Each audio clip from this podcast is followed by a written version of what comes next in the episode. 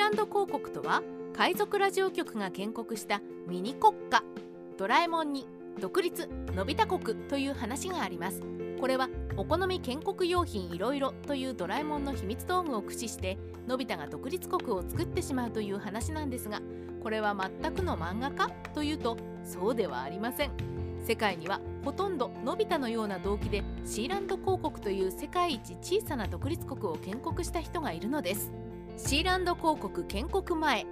シーランド公国とは北海の南端イギリス南東部のサフォーク州の 10km の沖合に浮かぶ構造物を領土と主張する立憲君主制の自称国家です。バチカン四国よりも面積が小さいので世界最小の国家を自称していますがシーランド公国を明示的に承認した国はないのでなんちゃってのミニ国家ミクロネーションというジャンルに属しています。もともとシーランド公国は第二次世界大戦中に沿岸防衛の拠点としてイギリスが建造した4つの海上要塞と多数の海上統治下から構成されるマンセル要塞の一部でした。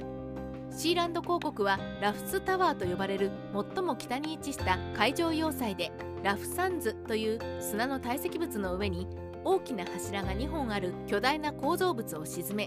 海上の柱の上に居住区や対空砲台が建設されています。戦時中は150人から300人ものイギリス海軍兵隊が常時駐留していたものの戦後には不要になり要塞ごと放棄されました。その後1960年代欧州では特に共産圏を中心にラジオ局が制限されていたことから自由に電波を飛ばせる場所としてイギリスの領海外であるマンセル要塞に海賊ラジオ業者が無断侵入して海賊放送をするようになりました。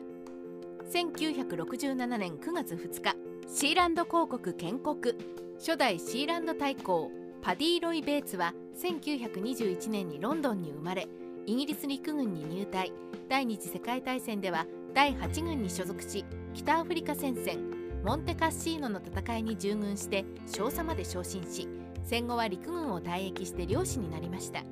1965年ベーツは海上統治下のマンセル要塞の一つノックジョンタワーを占拠していた海賊放送のスタッフを追い出して残されていたアメリカ空軍のラジオビーコンを使用して海賊放送ラジオエセックスを開業します。しかし翌1966年10月に無線電信法違反で100ポンドの罰金支払い命令を受けた後に局名を BBMS に改名して営業を続けますが資金不足により12月25日に放送を停止しました。その後ベーツはイギリス領海外にあるラフスタワーに移動しますがその後も放送は停止したままでした。1967年8月14日にイギリスで海洋放送法が施行されマンセル要塞からのラジオ放送が禁止されます。そこでベーツは海賊放送を続ける方便として1967年9月2日ラフツタワーの独立を宣言しシーランド公国を建国したのです。こうしてみるとベーツは海賊放送を続けるためにシーランド公国を建国したということができそうです。イギリスは法廷闘争で敗れ微妙な展開に。しかし同じく海賊放送を続ける連中にはロイ・ベーツのアイデアを横取りしようとする連中もいたようです。1968年海賊放送ラジオキャロラインのローラン・オライリーがシーランド選挙を試みそれに対してベーツは火炎瓶と拳銃で応戦して阻止します。ところがこの際に騒ぎを聞きつけたイギリス海軍に対し息子のマイケル皇太子がシーランドへの領海侵犯として警告射撃。公務執行妨害でベーツフ氏は逮捕されました。シーランド公国の建国に対しイギリス政府は強制的にロイ公殿下を立ち退かせようと裁判に訴えました。しかし1968年11月25日に出された判決ではシーランド公国がイギリスの領海外に存在しまたイギリスを含めて周辺諸国がラフツタワーの所有を主張していないことを根拠に裁判所はイギリス司法の管轄外としたのです。こうして強制排除の手段が使えなくなったイギリスは黙認するしかなくなり1975年にはシーランド公国は憲法国旗国家を制定しました。イギリス司法はシーランド公国を認めたわけではなく裁判の管轄外であり審議することができないとしただけで不法占拠状態に違いはありませんがベーツはイギリスがシーランド公国を認めたと主張しています。クーデターと再奪還。1978年ロイ・ベーツ公は広告の資金源とするためにカジノ運営を計画し西ドイツの投資家アレクサンダー・アッヘンバッハを首相に任命します。しかしアッヘンバッハ首相は野心が高い人物でクーデターを起こしてシーランド広告の乗っ取りを企みモーターボートやヘリコプターでシーランドを吸収。ベーツ公の息子で皇太子のマイケル・ベーツ公氏を人質にとってベーツ公を国外に追放しました。